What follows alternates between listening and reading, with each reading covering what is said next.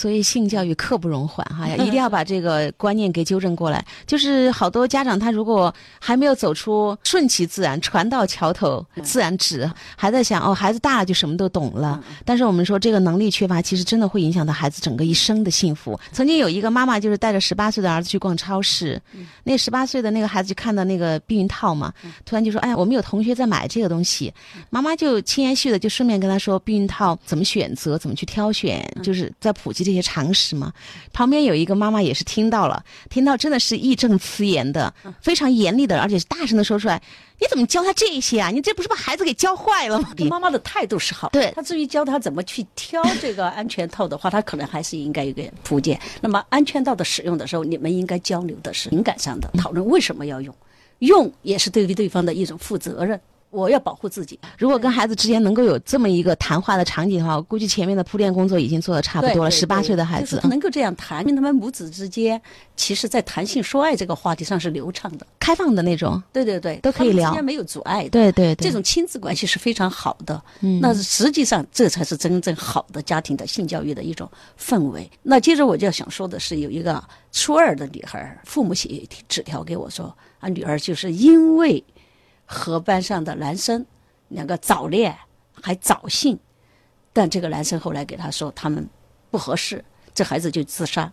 那么从这一点来讲的话，你又怎样从这个性表达的这种亲密关系来告诉孩子了？这就是风险。这时候，因为孩子在是自杀未遂这个时候，你还不能去讲这个。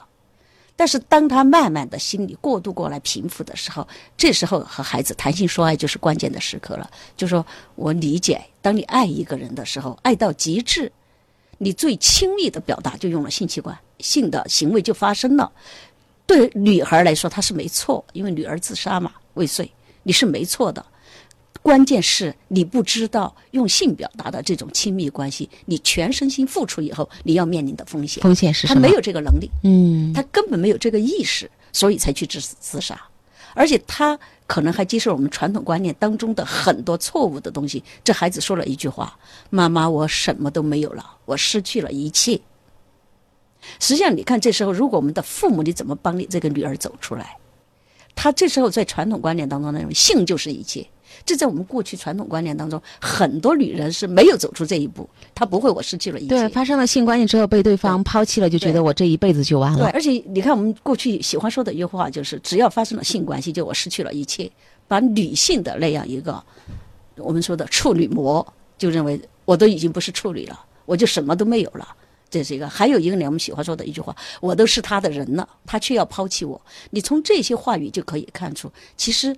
很多传统观念当中，关于性的这种关系的男女的这样的一种不平等和跟女性附加的这样一种道德和价值的评价，和他自我对这个问题的认同那种是伤害非常深的。对，所以这时候你看父母和他谈性说爱的，我当时给这一个妈妈讲的时候说，我你这会儿要告诉他是，他虽然是早恋早性，但是你告诉他他没错，你是在用你的真爱。去在表达，用了你的身，用了你的心，对吧？就是发生这个事情之后，父母怎么去安抚这个受伤的、想要自杀的孩子，就可以这样子去聊。不是就么了？你看，不听大人言，吃亏在眼前，你背时了。孩子可能又会再去自杀一次。